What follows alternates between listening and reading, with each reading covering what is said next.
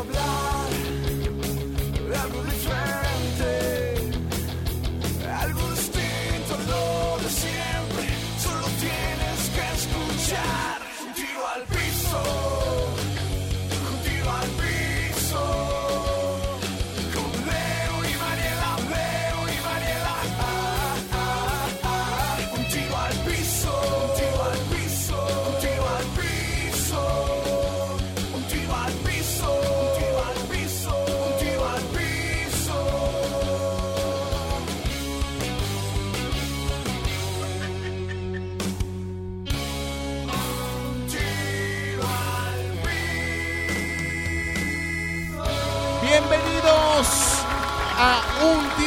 Piso.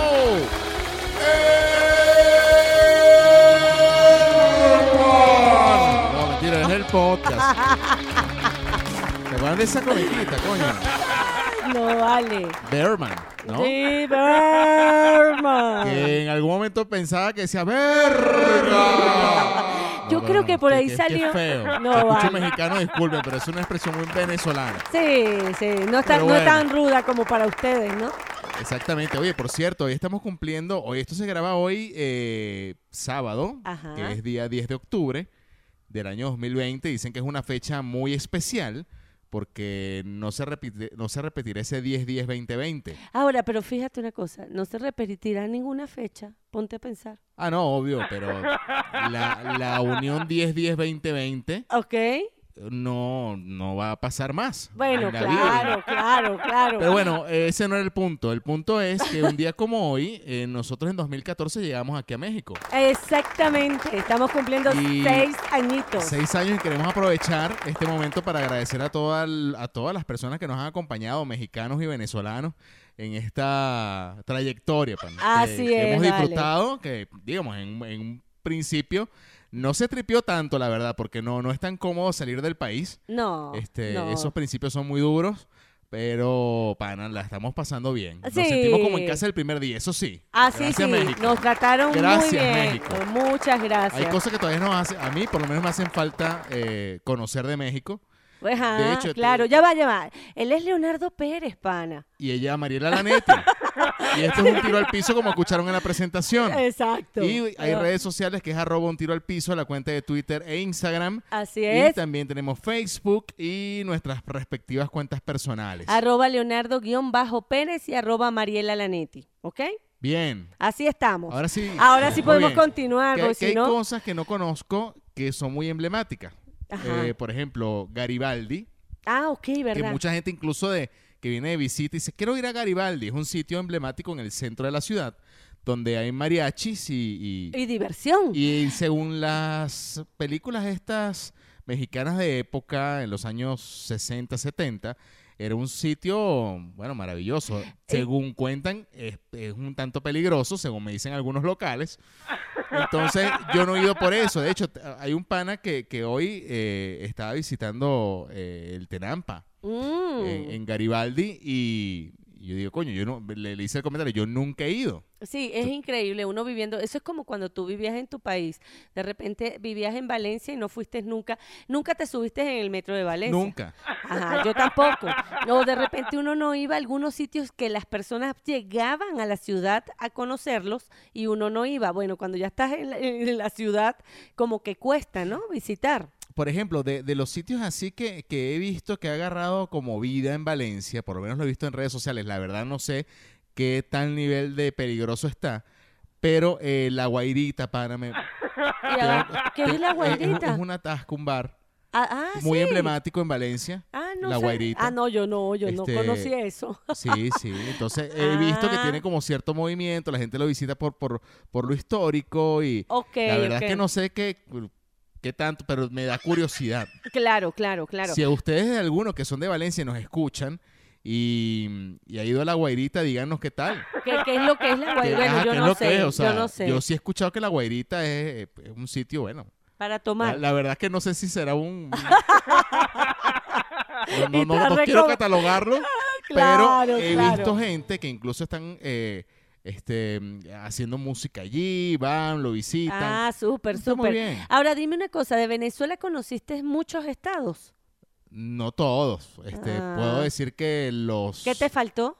Coño, la- co- como el 70% de Venezuela. Ah, te faltó bastante, Pero por eso te digo. conocí Barquisimeto, eh, eh, conocí Maracaibo, o sea, Estado Ok. Zulia, Mérida. Este, supongo que habré pasado por Trujillo. Sí, pero, pequeño. pero de repente fuiste a los sitios eh, que son que turísticos. son los lo normal, eh, eh, Nueva Esparta, o sea, Margarita, Exacto, este, exacto. Puerto La Cruz, Ajá. este Caracas, Anzuategui y Maturín. Anzoátegui. ¿Qué dije? No, yo estoy jugando. Ah, no, yo dije, pensé que había dicho una burrada, yo no La Cruz. Estoy, estoy yo Ahora, echando sí broma. sitios que no, o sea, por ejemplo, la Gran Sabana no la conozco Ah, ok, sea, ok.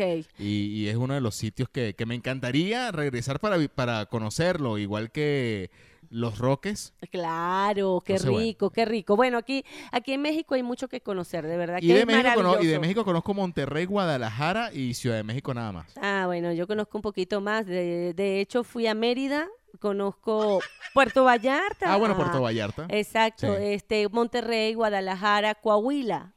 No lo conozco. Ajá, hasta ahí he llegado, hasta ahí he llegado. Pero, pero eh, México es gigante y se pueden conocer muchísimas cosas. Bueno, para, pero sí. muchas gracias, volviendo al punto, gracias gracias por, por estos seis años de, de acogida. por, au, pa, pa, pa, por la compañía, la buena compañía, Sí, de verdad Y que. de comida, eh, de hecho conocí los tacos de suadero hace muy poco. ah, sí. Y, y es un muy buen sitio en el que fui. Yo no sé si en Venezuela, en el Netflix de Venezuela se ve la, la crónica del taco en Netflix. Ah, lo mejor. Coño, qué gran documental. O sea, o qué gran serie, porque de hecho acaban de sacar la segunda parte. La primera parte habla de los tacos. Más, se me hizo agua la boca y todo pensando en los tacos.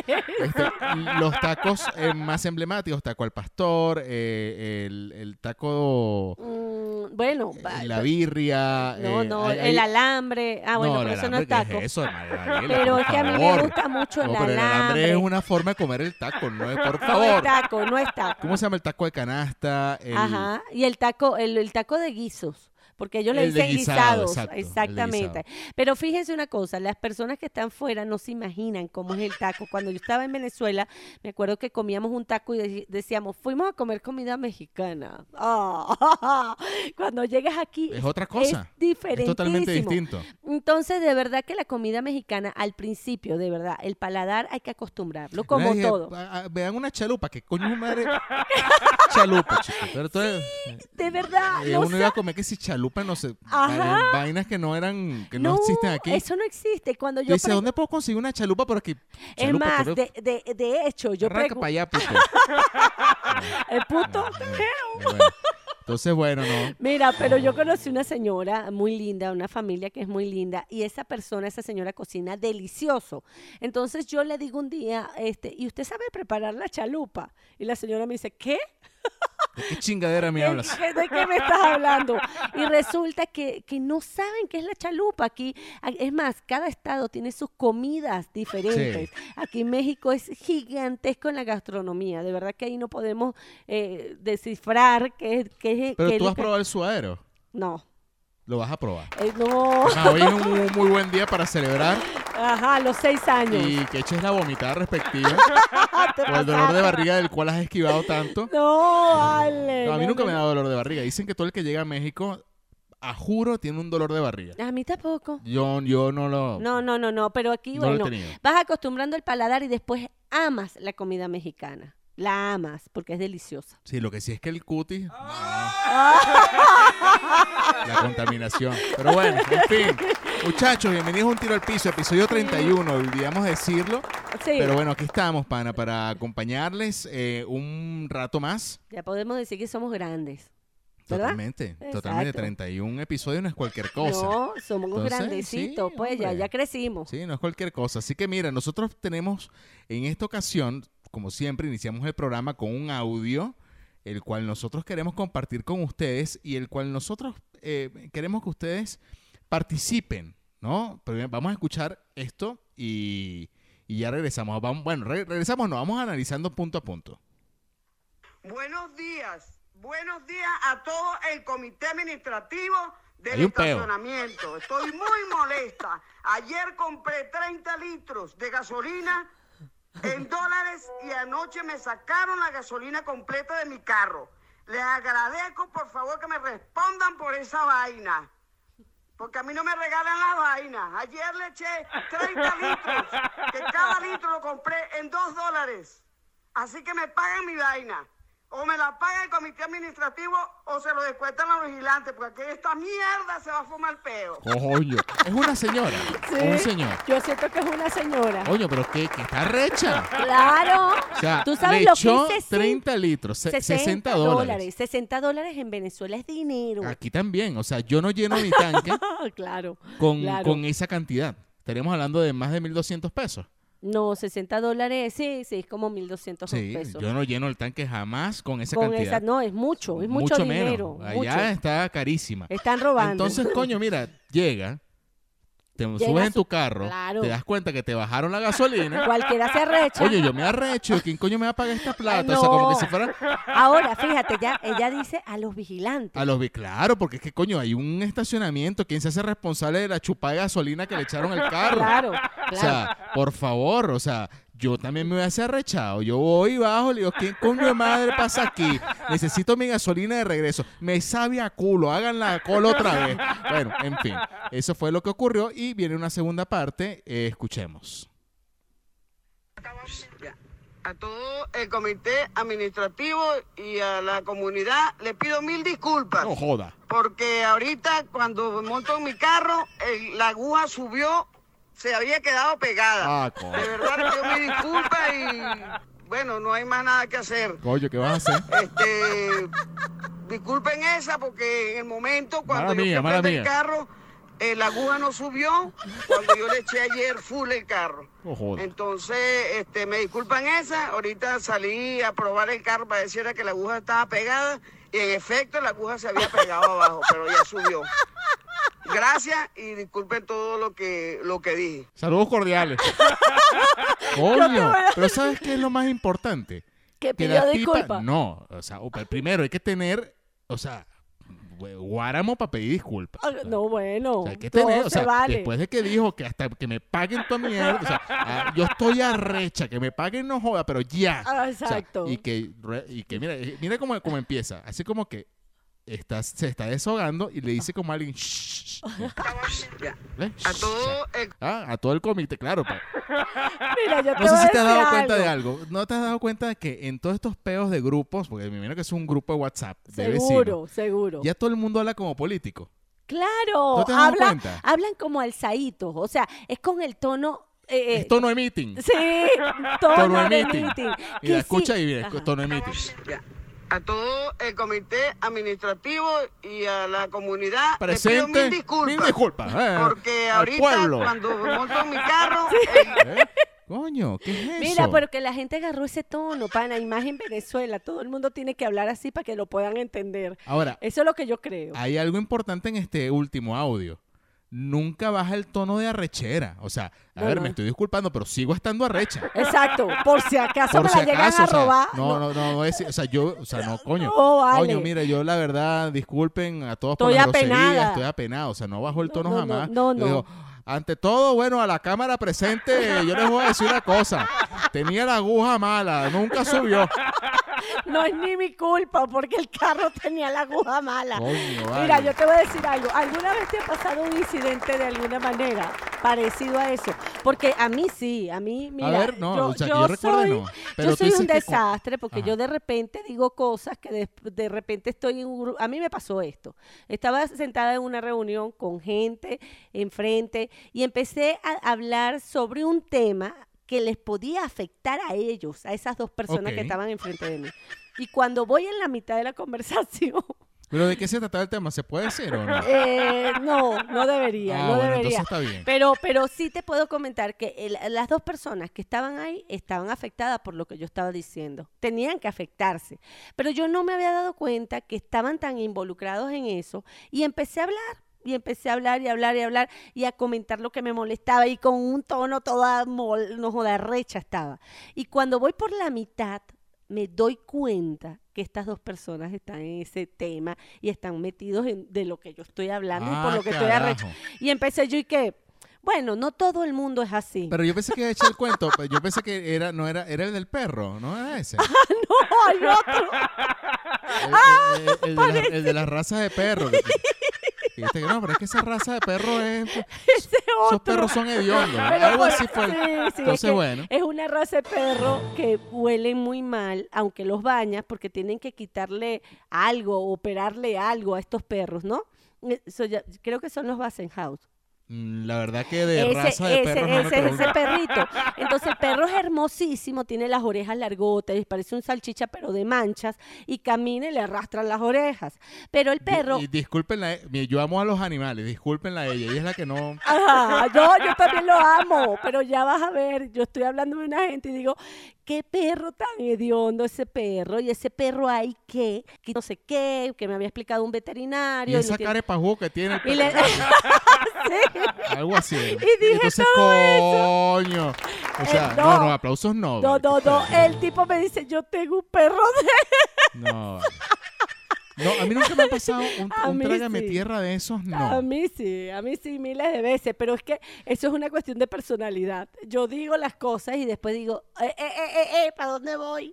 Y después que me doy cuenta, y me pasó en esa oportunidad, y esas personas hasta le pedí disculpas, porque bueno, le dije, bueno, no todo el mundo es así, ustedes están ahí, y bueno, lo puse bonito y pasó el rato, ¿no?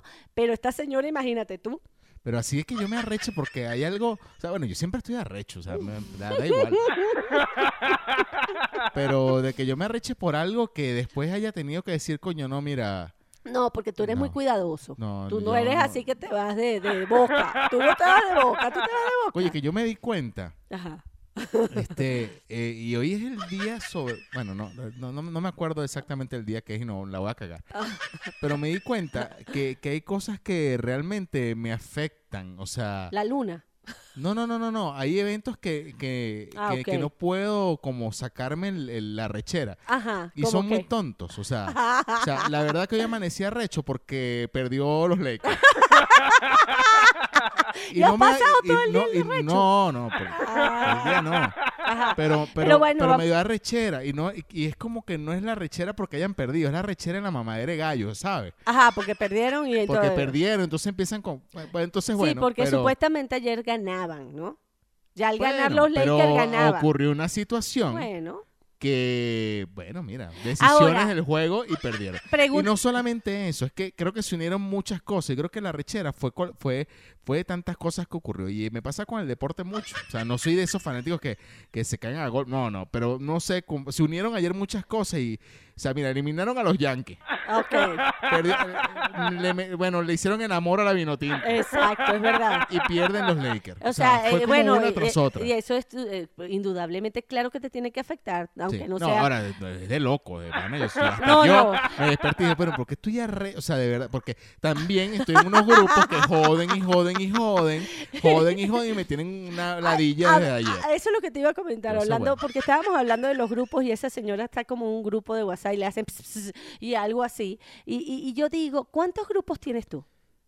Unos cuantos. ¿Pero cuántos? Porque yo Pero esa, del esa- trabajo se han multiplicado, ¿qué te digo? O sea, Pero, ajá, muchos. si tú Pero de, cuentas. de... No sé, la verdad que no lo sé. Porque, porque Pero esa pregunta muchos. la hice hoy en el grupo de mi familia. Son muchos, son muchos grupos ahorita. Y hay uno que es particular, que es el que comentaba en el episodio anterior, que es un grupo de, de- de- de panas que jugamos fantasy. Eh, Eso, eso es un juego de, de deporte.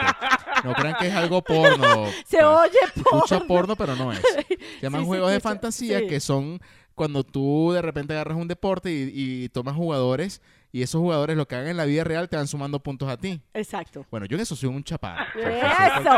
Eh, mira, chaparro cosa. quiere decir, Un les juego, pues. Entonces, este llega y, y hay un grupo y ese grupo, eh, eh, eh, o sea, es de mucha pelea porque es deporte. Ok. Y, y- y, eh, me he tenido que salir incluso en algunos momentos porque... O sea, los bloqueas. no, no, me salgo. Y después te, te llaman otra Me vez. meten otra vez. Y así va. No, vale, no, no te arreches. Y así. Pero no soy solamente yo. Hay otros que se salen también arrecho. Ah, ok, se rechan o sea, todo. todo No eres eso. tú el del No soy el- problema. no, no, no Ahora, yo. dime una cosa. Cuando tú te acuestas ar- así arrecho, molesto, porque se perdieron tres equipos No, de ya, tu preferido. No, ya. ya va. Y tienes una pareja al lado y estás durmiendo con esa pareja. ¿Qué haces? No, nada. A ella no le afecta. No. Ah. Yo, yo de repente en otro momento hubiese puesto una Netflix, una cosa. Ay, te relaja. Sí, me relajo. Pero la verdad como que No, bueno. quedé muy, muy, Ay, no, ay, muy a mí, pegado. a mí- Porque yo soy pro Lebrón. Ajá. O sea, y, claro. y, y entonces, coño, empiezan con la jodita. Están esperando que tú pierdas, pues. Exacto. Hay Eh, mucha gente que, que juega está, que está jugando a que LeBron no gane y a que LeBron la cague y a que tal. Y LeBron hizo un muy buen juego, pero hubo una decisión particular en el último tiro. Ok, ok. Y entonces, claro, hay un grupito que dice, no, que Jordan lo hubiese metido. Empiezan con esa vaina por culpa del... no, y no, fue- no es así. O sea, hay un montón, más, de, hay un montón de análisis. ¿Sabes qué? Aprovecha de decir todo No, lo que quieres porque de- nadie te puede Mira, ¿saben criticar. que vayan a mamar su... No, tampoco así. Este Este, No, no, este no se molesta. Este es un tipo que lleva la vida con calma. Pero el, el- el hecho es que el, el básquetbol como tal tiene, un, tienen jugadas que, bueno, de hecho Jordan, y se lo explicaba y lo explican muchos analistas, esa última jugada por las, aquellos que vieron el juego está diseñada y de hecho, si se remontan a años anteriores, de una forma u otra, no, no de esa misma manera, pero casi la misma, Jordan hizo lo mismo con Patson y con Steve Kerr y ganaron un juego. O sea, lo mismo que pretendía hacer LeBron con Danny Green, que lanzó un bloque, Ok, lo hizo Jordan con dos jugadores y esos dos jugadores la mataron. O sea, que no tuvo la suerte LeBron de que esos la de que él lo Pero quiso bueno, hacer y no lo logró, pues listo. En fin, Ahora, ya. ¿cuánto falta? Porque yo soy mujer y quiero mañana domingo, saber- Ok. quizás para cuando usted escuche este juego, ya los Lakers son campeones y yo, y yo, y este mood que tengo no, no es igual. No, va a estar feliz. Va a estar Entonces, feliz. Pero, bueno, eh, eh, simplemente vainas de juego. Así es. Mira, así es. hablando de deportes, quiero ligar dos cosas de deporte. Eh, me conseguí una nota y, y me gustó mucho como para recordar. Y ustedes también involúcrense en esto para que ustedes recuerden. Y, y- y de verdad que cuando yo lo leí dije, coño, a ver, ¿qué, qué hice yo? Ok. O sea, se- salió una nota en un diario argentino sobre el primer sueldo, lo que dijo Maradona que había comprado con su primer sueldo de como futbolista. Ok. Y no es lo que ustedes piensan. Yo Dijo sí. que fue una pizzería con su mamá. Ay, qué lindo. Y lo llevó. Y, la llevó. Maradona es de, un, es de una familia muy pobre. ¿no? Y bueno, Le costó. l- pues. el, el- del sueldo, lo primero que recibió monetariamente fue con la mamá y se la llevó a comer una, a una pizzería. Según comenta, pues la mamá aparentemente no, no, no, no, no se puede dar esos lujos ¿Qué, y, qué tal? y- y ¿Qué tal? bueno, ¿Qué en tal? fin. ¿Tú recuerdas en qué gastaste tu primer sueldo? Sí, sí. ¿Qué hiciste con tu primer sueldo? Wow, y si les digo cuánto van a saber más o menos mi edad. Este, ganaba Leo 800 bolívares Ajá. cuando la moneda era buena, ¿no? Como que servía la cosa. Y lo primero que hice fue comprarme una chaqueta. Me hizo. Ajá. Y además que me la compré, le di dinero a mi mamá y a mi papá. Les regalé parte de mi sueldo. Y yo, y yo lo, lo- ¿Y tú qué hiciste? Vagamente lo que recuerdo. O sea, yo sí recuerdo que uno de mis primeros sueldos, Ok.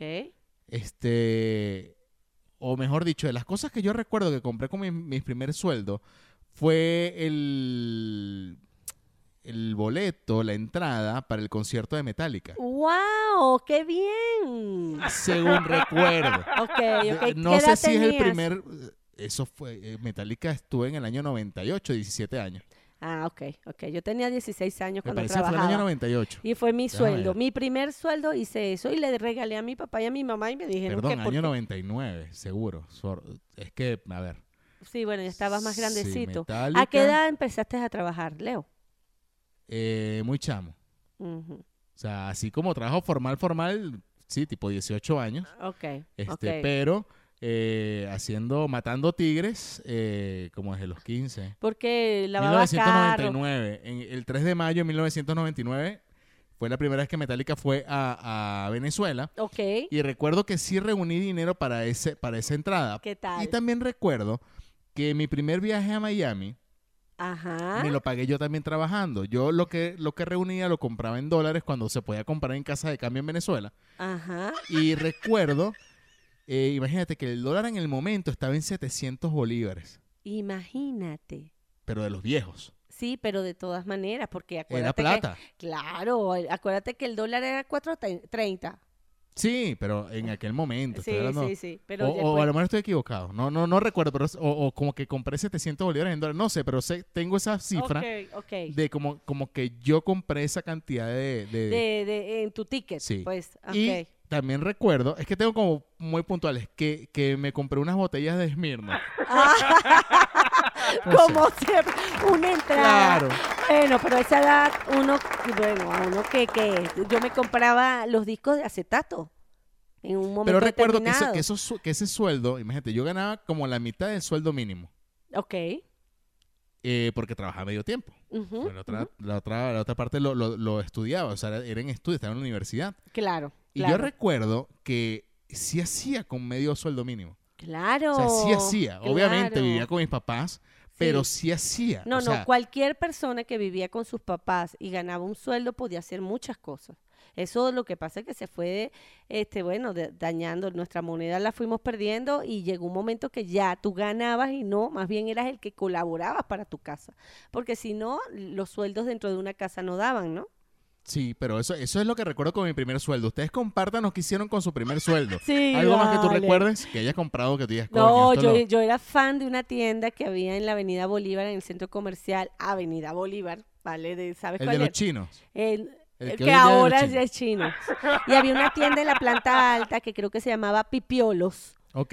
Y en esa tienda vendían puras cositas eh, eh, importadas, ¿no? Pero libretas, eh, bolsas, carteras, ese tipo de cosas. Y Pues pues... te está gastando los reales de mariquera. Sí, bueno, pero tú... Ah, no, las Smirnoff No, era algo muy no, no, y, el concierto de Metallica, mira, no. Ah, no, eso sí te lo defiendo, pero lo otro no, vale. Te lo gastas en cualquier cosa que te gusta, pero lo podías hacer. Podías ir al cine. Tú fuiste al cine en que... Puf, en- ¿Cuánto te costaba una entrada? Nada, era, era, o Era sea, nada. Era nada. Era Era nada. impresionante. Realmente era nada. Tú, o sea, la verdad que- una persona con sueldo mínimo, Vivía tranquilo. lo que pasa es que el venezolano, el venezolano siempre se ha quejado. Ah, o sea, bueno. desde que históricamente siempre se había quejado de las condiciones, pero bueno, jamás y nunca. O sea, era como, como hoy en día que, que, que se gana nada. Bueno, hoy día sí se pueden quejar. Hoy día sí. Pero, y nos- antes pero- también, pero, pero creo que nosotros- éramos exagerados. pero nosotros no sabíamos lo que teníamos. Eso Sí. era todo. Eso era todo. Y no creo sabíamos. que como se venía de las épocas de bonanza y, Sí. y de que todo el mundo, bueno, despilfarraba el dinero como Sí. o lo gastaba y se daban la vida, que no está mal, porque realmente lo merecíamos, lo que pasa es que fue, fuimos mal administrados durante muchos años. Así es. Este, se fue perdiendo como esas comodidades y la gente se quejaba por haber perdido esas comodidades. Ahora, lo que no sabían es que se dejaron enamorar por un... eh, o sea, Exacto. exacto. Ajá. Y fuimos cada vez peor. No, O sea, no, no, no. Y, y- y de verdad que no Y sabíamos. ya los sueldos sí regularmente eran más complicados con el tiempo. Y, y de hecho, yo, yo le mando, yo siempre que puedo envío un mensaje a Latinoamérica, no hablo nada más de México, no, porque estamos aquí, pero tú oyes muchas veces que la gente se queja, pero no han llegado al extremo que nosotros llegamos. Y entonces te estás quejando de, porque to- siempre nos vamos a quejar como ser humano, pero piensen bien lo que dicen, porque este país es abundante, en abundancia hay todo, aquí no hay nada que Cuando te falte. refieres aquí es Venezuela o México. No, estoy hablando de aquí, de México, que en este país hay mucha abundancia. En Venezuela hubo abundancia, no la aprovechamos o la aprovechamos mal aprovechada y ahora nos quedamos sin nada. Pero aquí en México es un país que hay de todo en todas partes. Y hay problemas como todos los países del Como todos los países, pero que hay de- pobreza, hay que burda, sí. Claro, pero ahí todavía hay trabajo. eh, eh, o sea, puedes trabajar, puedes ganar tu dinero, puedes mantenerte, puedes comer. Sí, O sea, Sí. que también a veces yo, yo ah, ni siquiera trato de no, de no emitir este comentario porque suena como a veces conformista.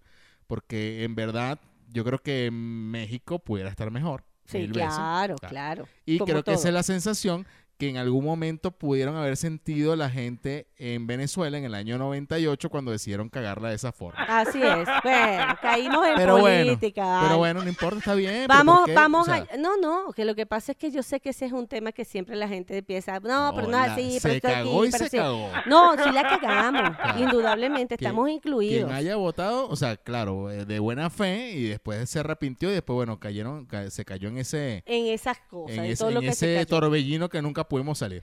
Pero bueno, o que Bueno. no hemos podido salir, porque de que se va a salir, se va a salir. Pero En bueno, algún mira, momento. este... Ajá. Bueno, ahora? estabas hablando de los sueldos. Fíjate. Bueno, listo, de nada. Eh, No, porque De salieron... Maradona. Sí, pero salieron los sueldos de los jugadores de la Serie A, de los futbolistas, donde yo vi que le pagan a Cristiano Ronaldo al año 31, mil, 31 millones de euros. Es lo que gana Cristiano Ronaldo. Esos fueron los que salió. Es lo que es. Sí, y qué bien, ¿no? Porque cada sueldo que ganan estos jugadores, yo no sabía la cantidad. Cuando la vi dije, wow, no tenía idea de cuánto ganaba un jugador de fútbol. Entonces me llamó muchísimo la atención porque todos los demás están entre 7 y 8 millones de euros al año, los mejores, pues, jugadores. Pero de verdad que Cristiano está en un nivel altísimo y bueno, se lo merece, ¿no? Pero no tenía idea de lo que eran los sueldos. Entonces yo digo, por eso, ¿qué, qué hacemos con un sueldo de ese tamaño? Bueno, imagínate toda la magia. Si hacíamos con un sueldo básico lo que hacíamos, imagínate si tuviéramos algo así. Hay un artículo que salió hace poco, y de hecho en algunos podcasts ya lo han hablado, acerca de por qué los deportistas caen en bancarrota. Ah, fíjate. O sea, eh, sí, los sueldos son excesivos, o mejor dicho, los sueldos son altos. sí, eh, lo que ganan son cifras ridículas. sí. Y de hecho salió un artículo hace poco porque el dueño de los Dallas Mavericks, eh, se me va el nombre ahorita del, del dueño, que es un tipazo. El, el tipo se consiguió un jugador, un exjugador de la NBA en condiciones de calle. Y eso con cierta frecuencia se ve de otros deportes que se consiguen a uno. Hace poco de la liga italiana consiguieron a un, a un jugador que era muy bueno y lo, lo consiguieron en condiciones de calle. Y empiezan a salir estos artículos de por qué eh, los deportistas caen en esas condiciones.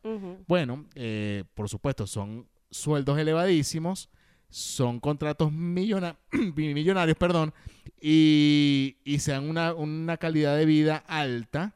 Sí, se y equivocan. cuando ya no perciben eso para mantener esa cantidad de dinero, Claro, cuesta. ¿Por qué no, no haces negocio? sí. No haces una media. No, y no, y no, no, no inviertes inteligentemente. Exactamente. Habrán unos que sí y habrán otros que no, pero los que no saben invertir, pues pierden todo. Pierden todo. Entonces, por sí, eso. le pasa a los Entonces, artistas, le pasa... Cristiano eh, Wow. sacó hace poco, bueno, ha sacado muchas cosas. La Claro. verdad que yo no sé de, de todos esos negocios cuál le, le dará dinero. Rentabilidad. Pero claro. sacó unos interiores, no sé si Sí, sacó ropa interior. Perfume. eh, ha sacado su marca de ropa, ha sacado y debe estar invirtiendo en cosas. Olvídate, deben tener A los negocios. interiores son feos. Ah, sí. O sea, no sé, a mí me parecen, no sé. ah, no, yo me imaginé que iban a sacar un boxercito así súper Pero nice. tiene marcas y tiene cosas. Yo no sé qué otras cosas tendrá, pero eh, de que esté invirtiendo su dinero en algo lo está haciendo. Claro, es que lo tienen bueno. que hacer, bueno, ni modo. Así es. Pero bueno, mira, así es la cosa. Y, y hablando de trabajo, volviendo un poco al tema de trabajo, este, hace una, hace una semana vi una noticia y yo te la comenté, pero dije, "N- como que dijimos, no, no va a cuadrar y yo creo que hoy sí cuadra. Ok. Y, y es en España, Ajá. una, una joven está denunciando un restaurante que le ofreció un trabajo, o sea, fue, ella fue a buscar trabajo en este restaurante. Ok. Y el dueño le dijo, ok, sí, eh, estamos buscando a alguien, creo que tú cumples el perfil. Eh, lo que tienes que hacer básicamente es, eh, no, aquí no vas a estar en el restaurante. Ah, ok. O sea, Ajá. aquí no vas a estar. Eso es lo primero que vamos a hacer. Va- Vamos a ponernos de acuerdo. Vas Aquí no vas a estar. Vas a trabajar para Porque nosotros, ya- pero aquí ajá, no. ¿a qué mesa tengo que tener? No, no, ninguna mesa. ¿Te imaginas? Tú lo que tienes que hacer es abrirte un Tinder Ajá. y eh, conseguir parejas y esas personas que conozcas la vas a traer al restaurante. Y vas a, hacer, vas a gastar mucho porque esa persona con la que salgas te va a pagar. no puede Y yo te voy a dar un porcentaje de la cuenta que, que esa persona pague. No te creo. ¿Qué tipo de Y, trabajo lo, es eso? y que, o sea, es pro- bueno, no sé si se le puede llamar prostitución porque no sé. Bueno, pero- prostitución gastronómica. ¿Será que se puede llamar? Bueno, pero ponte, eh, está utilizando su imagen, porque no me imagino que su cuerpo, sino su imagen, porque a través de, de Tinder colocas tu imagen y, la, y este pana te invita a salir a comer y lo tienes que llevar ahí. Pero imagínate tú. Sí, sí. O Y sea, hacer literal es el trabajo. Y Wow. decía que el- una de las exigencias del trabajo era que le iban a pagar mejor si lograba meter en la sala VIP del restaurante a esa persona y le recomendaban que fueran personas mayores de 35 años. No La chama tiene vale. 25. Ah, bueno. Porque por el promedio, que, que- que el de 35 podía gastar más en una cuenta. No, no solo eso, el de 35 va a haber una chama de 25. Exactamente. ¿Entiendes? Porque le lleva 10 años y eso es una curiosidad que tiene el hombre impresionante para una mujer menor que él. Y no, y si está chamita y bonita y así, ah, bueno, pues claro. y- pero imagínate, primera vez que escucho un tipo de trabajo así. Sí, totalmente. Y bueno, no, ya la, la chica está demandando por, por, porque, por, por- porque sí. O sea, ¿qué clase de trabajo? Bueno, no sé. Bueno, no acepta y listo, y ac- a- habrá otra, pero sí lo tenía que denunciar, porque al final del cabo sí la están utilizando. La están utilizando de una manera diferente. Qué feo, qué feo, porque tienes que embaucar al tipo con el que vas a salir. Imagínate después O la sea, de... ¿tú hubieses aceptado el trabajo? No, Ah.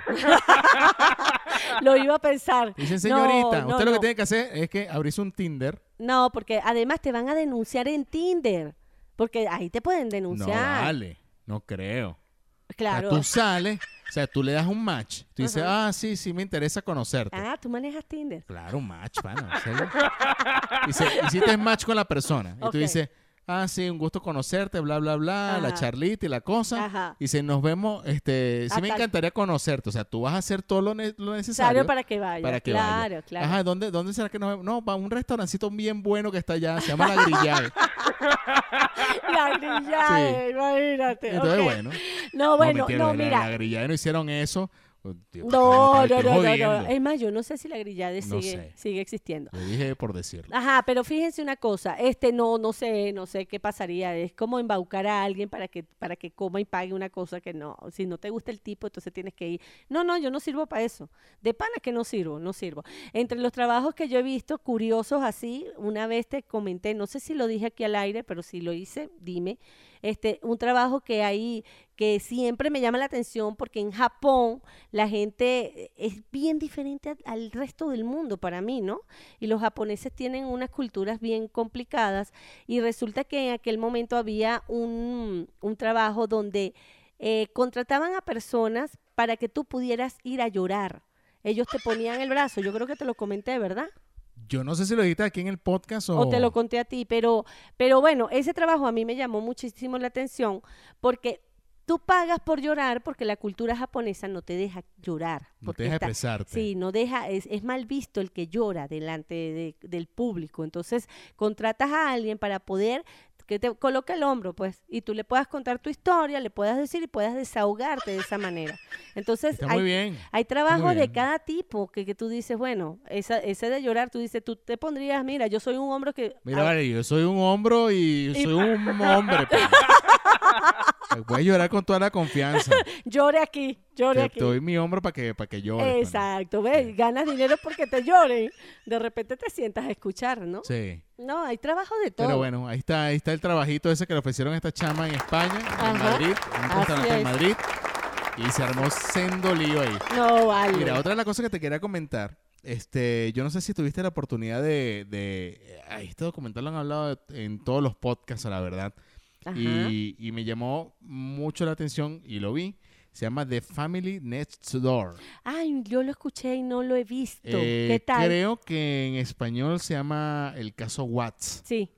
Coño, pana, ¿Lo no viste? me jodas. Ay, No me jodas. Y ahorita estuve viendo una noticia, pero, pero me lo recomiendas. totalmente. Ok. Es más, ni, ni pretendo, porque, o sea, creo que de lo chimbo que hicieron, que, que, que me pasó, fue que lo escuché en varios podcasts Ah, y creo que se pasaron contando detalles. ah ok. Y, y ya yo, o sea, obviamente es un documental, es algo que ya pasó, pero, eh, coño, creo que dieron muchos detalles y ya no me Ya. dio tanta... no te dio buen feeling. pero pues, es un gran documental. porque yo que lo deberían verlo. Sí, a mí me lo recomendaron, no me dijeron nada, pero me lo recomendaron y yo dije, bueno, vamos a ver, ya empecé a ver Cobra Kai para que sepas. Ah, muy bien, eso está muy bien. Así es, así es, pero, ese este no. documental Eh, no voy a decir de qué se trata, vayan y véanlo. Sí. Está entre en el top 10, está, creo creo que estaba en el 8 aquí en México. O sea, digo para que lo busquen en el top 10. Sí, Ahí sí. lo van a conseguir. Y eh, es increíble. Sí, es el, O ca- sea, el caso El Watts. caso Watts. ¿Lo estás buscando ahí? Se llama el caso sí, Watts. Sí, aquí lo tengo. Ok, eh, Y ahí dice un subtítulo que pues, de, pues ya te dice, te dice el padre, dilo. el padre homicidia. Correcto. Homicida, perdón. Eh, bueno, el, el que, el que diga el padre homicida no quiere decir Que que... tenga que ver eso. No, no, sí tiene que ver, obviamente. Ah, ok, O sea, ok, no- ok. no, eh, desde el inicio ya Te sabes, pero eh, lo que hizo wow. es lo, lo increíble. ok, O sea, es realmente increíble como una persona que, que tú no piensas que Ajá. pueda ser esa, ese monstruo de, de ese caso. Ok, ok, ok. de No, hecho, estaba viendo ahorita, que eso es lo que iba a comentar, una noticia, que mucha gente en la cárcel donde estaba este tipo no conocía el caso. Y muchos vigilantes empezaron a ver la serie Ok. y, y él lo tienen como en un lugar especial. O sea, realmente creo que él tiene cadena perpetua, creo. Eh, no, O sea, no, no sé, porque de verdad que Según me- recuerdo, al final de- le dan cadena perpetua, o sea, y, y bueno, lo tienen como un lugar bien apartado y, to- y- y lo tienen como en condiciones especiales por si acaso. Ahora, tú lo, pero, tú lo viste. pero no es el, el típico, porque a mí sí me gustan este tipo de documentales de, de casos viejos y no es el tipo que tú ves así de ya- frente y dices, coño, este tipo es un, Ajá. o sea, es un asesino O sea, esos- ya, ya tú, ya tú lo de- no lo detectas, pues. no lo detectas. O sea. Y, realmente te, donde te das cuenta puede ser cualquiera. Ok. O sea, realmente es lo, lo increíble de- del documental. No, Pero no. vayan y véanlo. A mí solo me dijeron, ve, ve este documental que está buenísimo. Sí. Entonces, bueno. y me, me hizo acordar, les traigo este, este, este, em, traigo lo de la serie, porque vi una, una nota eh, hoy, por cierto, de una chica, esa no tiene nada que ver con asesinatos, pero tiene que ver mucho con un cambio de... de- es que coño, yo voy a, ya voy a contar la serie. Bueno, pero no puedes hacer pero, nada. pero bueno, en este caso, De personalidad. eh, es, es un- es un- es una chica que se llama, eh, era una modelo, se, llamaba, eh, se llama Eloísa Pinto Montes, es de 26 años. Ajá. Ella eh, vivía en Nueva York, tenía su familia y desapareció en el año, ya te voy a decir en qué año desapareció. Pero desapareció así de desapareció, desapareció, desapareció en el año, en junio de 2019. Ok. Y eh, de portadas de él y glamour y todo, o sea, una tipa reconocida. Ah, desapareció, la, la dieron por secuestrada, Y no la o sea, vieron más. no la dieron más. Ok. Apareció eh, antier No, en una favela en Brasil. no puede pero ser. así como desorientada. eh, ¡Wow! eh, dicen que puede ser temas de droga. claro. Pero lo curioso del caso es que la tipa eh, dicen que estaba perdida dentro de esa zona, pero que ya tenía otra, una otra familia, que, o sea, otro peo, pana. o sea, doble sea, pro- personalidad. Probablemente haya escapado de la familia que, que, estaba, con la que estaba. Y se fue a donde su, pero en Brasil y una familia en Nueva York. Sí, Y es americana, ¿no? Totalmente, sí. ¡Qué locura! Ah, pero puede haber, bueno, pero es que es raro, porque si era una y, la internaron, y la internaron en un hospital psiquiátrico y todo el rollo. están viendo a ver qué va a pasar. Qué bueno saber ese caso, porque ese también puede ser un caso de película, fíjate.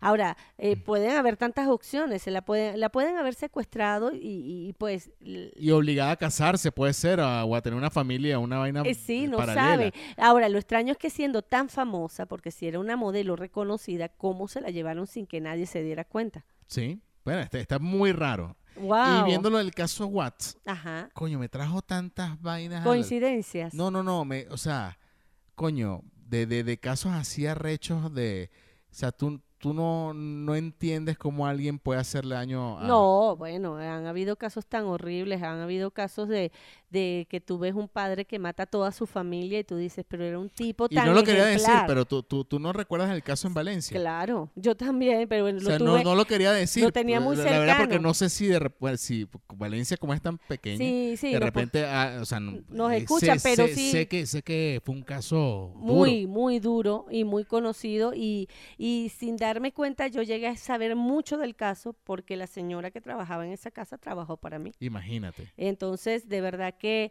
y era un señor súper Trabajador. trabajador ejemplar, un señor que llegaba a su casa con sus niños, con su esposa, y pues un buen día consiguieron toda la familia muerta, los hijos, los niños, que eran dos niños pequeños, y la esposa, y, y él, y él también muerto, pero supuestamente después que él mató a su familia, él se, se, se suicidó, ¿no?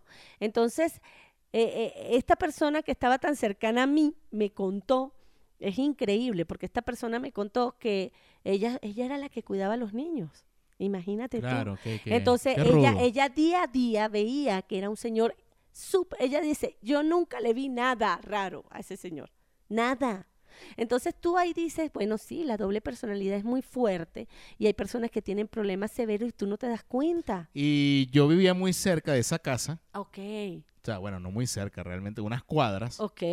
Y dicen, se corre el rumor de que esa casa como que costaba habitarla y que se sentían sí, cosas y que decían que estaba embrujada. Después de eso, de hecho, esta, esta señora dice que costó mucho que la vendieran y que esa Ah, casa bueno, fíjate que el mismo comentario. Sí, se quedó sola esa casa allí porque supuestamente se sigue sintiendo y se seguía sintiendo cosas extrañas. Y creo que hay otra historia, la verdad que aquí sí voy a echar un flechazo. Si hay alguien de, de la, de la ciudad de Valencia que haya escuchado este caso, no sé si tú lo recuerdas, creo que además, creo que fuiste tú la que lo contaste, de, de, un, de un chamo que quemó a la familia. Sí, claro. En el Trigal fue. Sí, sí, sí, sí, sí, sí.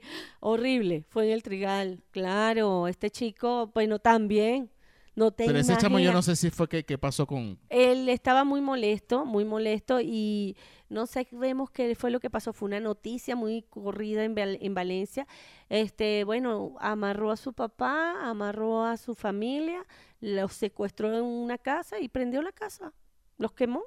Ajá, pero ¿qué pasó? ¿Lo metieron preso? Sí, ¿Qué? él Ah. se fue preso y después lo estaban soltando, que eso fue lo que, Coño, que no me sí. jodas. Sí, porque eh, No, vamos a cambiar de tema porque no sí, sé porque sabes que este Sí. porque lo eh, determinaron que estaba loco, pues, ¿entiendes? Entonces, según eh, eh, lo metieron en un psiquiátrico y lo sacaron de la cárcel. Para mí era era un tipo de verdad que tenía sus problemas, pero tú lo conocías y ni te imaginabas Ay, que yo pensé que me decís, tú lo conocías. Yo no, jodas, No, no, no, no. conozco. si tú lo llegabas a conocer, no te dabas cuenta que ese muchacho era capaz de hacer eso. Jamás en la vida. Bueno. Entonces, Oye, pero qué, qué, qué, rudo donde, donde caímos. Pero bueno, bueno, pero había todo- que hablar ah, de sí, se tenía que decir y se dijo. Vayan y vean la, la serie eh, The Family Next Door. Está Así- en Netflix o conocido como el caso Watts. En, en- creo que en América Latina sí está.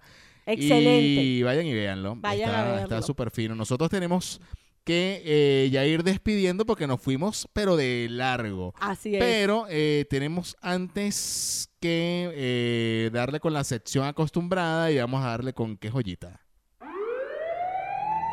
Prepárense. Prepárense. Hemos encontrado un prontuario policial. La fechoría fue pillada y por supuesto aquí será divulgada. Señor agente, yo no hice nada. Vaya, pero qué joyita. Mira, tenemos un caso. Oye, ya que estamos hablando de casos policiales, fíjense ustedes, salimos de, de una vaina, pero totalmente en serio. Sí, vale, estábamos serios. Y que esto también es serio lo que vamos a hablar, pero la verdad que es una mamarrachada. O sea, en, en todo el sentido, aunque es una gran historia, la neti, y todos los, los que nos escuchan. Claro. Porque han, acá salió hoy esta nota, ¿eh? Ok. Eh, se filtró. ¿qué te voy a decir?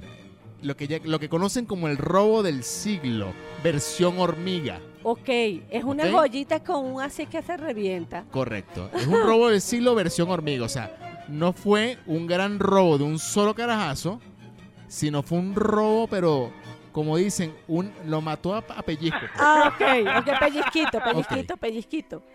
Es un trabajador de llamado Randall White de eh, esto es en Estados Unidos, lo decía dónde es el cuento, en Texas, Ok, ¿ok? Este brother ajá. trabaja para, ya te voy a decir, es una biblioteca, si no me equivoco.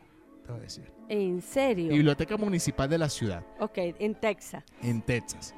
Empezó a trabajar allí en 2007, es decir, tres- 13 años trabajando en, en- En, en la, biblioteca. biblioteca. Ok. Este brother Ajá. se robaba el toner de la biblioteca. y todo lo que se ha robado desde 2007 hasta la fecha da un total de un billón tres- un millón trescientos mil dólares. Ya va, ok. Un millón trescientos mil dólares Pero, en o toner. sea, si tú sacas la cuenta de cuántos, cuántos toneladas se habrán robado, cuántos kilos. Mira, aquí, O aquí sea- dice, los hechos tuvieron lugar en Austin, Texas, y se remontan al periodo comprendido entre octubre de 2007 y julio de 2019, o sea, 12 años echándole bola a este tipo. A lo, largo, a lo largo de estos años, este empleado de la Biblioteca Municipal de la ciudad decidió hacer buena letra. Para eso, todos los días llegaba entre media hora y una hora antes de su horario de ingreso. Rápidamente se, transformó un ejemplo entre sus compañeros y jefes, quienes lo admiraban por eso, por llegar temprano. Ah, más temprano, una hora más de lo normal. De lo normal. Claro, no sabían que el verdadero objetivo de ese empleado del mes no era cumplir en el trabajo, sino robarse el tóner de la biblioteca.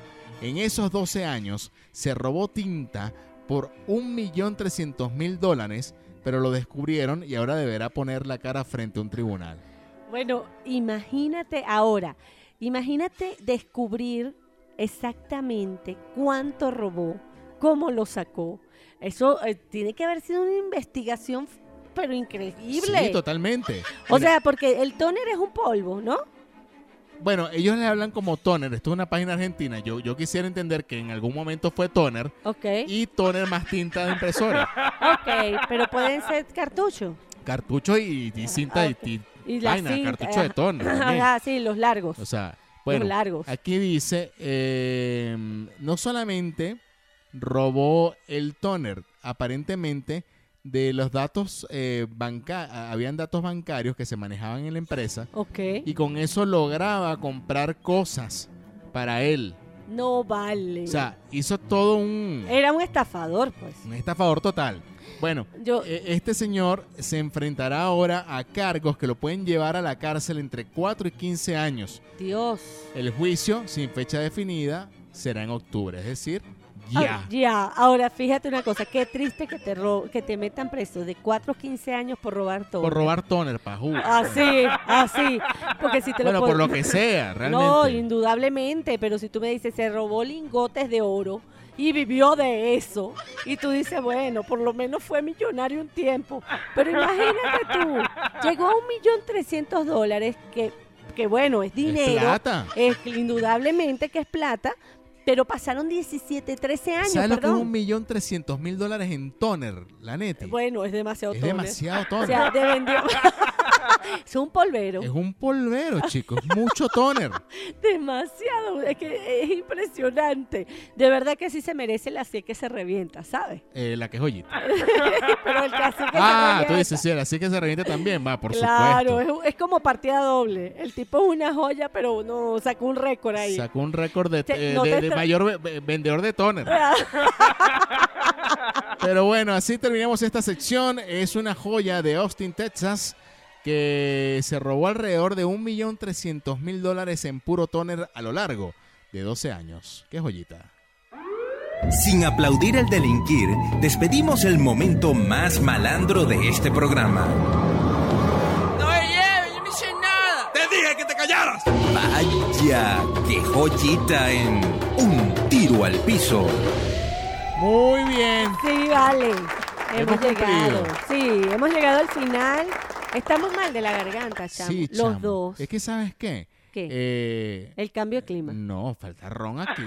Es verdad. No sé qué está pasando en, eh, que En en esta esta, casa. producción que ya... O sea, eh, yo, estoy seco, pana. No sé qué pasó. Yo, yo ya sé que está seco, pero No hay agua, no hay... No hay na- No nada. le sirve a que uno nada. No. Lo más recho es que estoy en mi casa. no, bueno. Pero bueno, Yo creo que fue el cambio de clima, chamo. No fue nada más eso de la seque, de la sequedad. Sequedad. Se Bueno. dice sequedad. ¿verdad? resequedad. Bueno, muy bien, muchachos. Muchas gracias por acompañarnos hasta este punto. Sí, Este episodio 31 ha llegado a su final.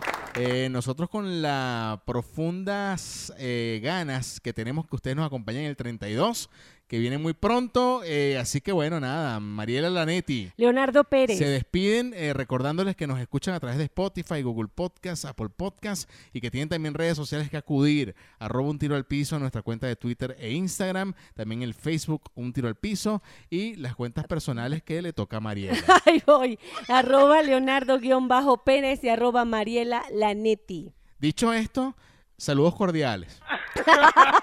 Bye. Como una carta. Como una pa- carta. Saludos Adiós. cordiales. Bye. Atentamente, Mariela Lanetti. Atentamente, y Leonardo Pérez. Bye.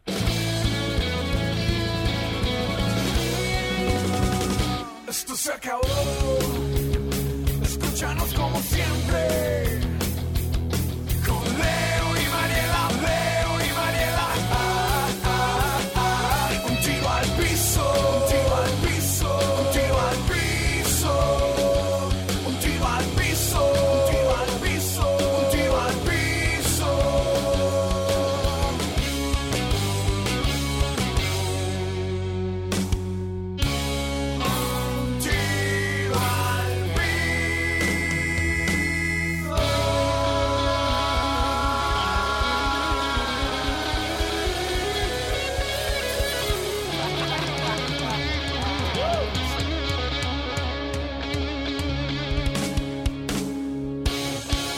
Hasta la vista, baby.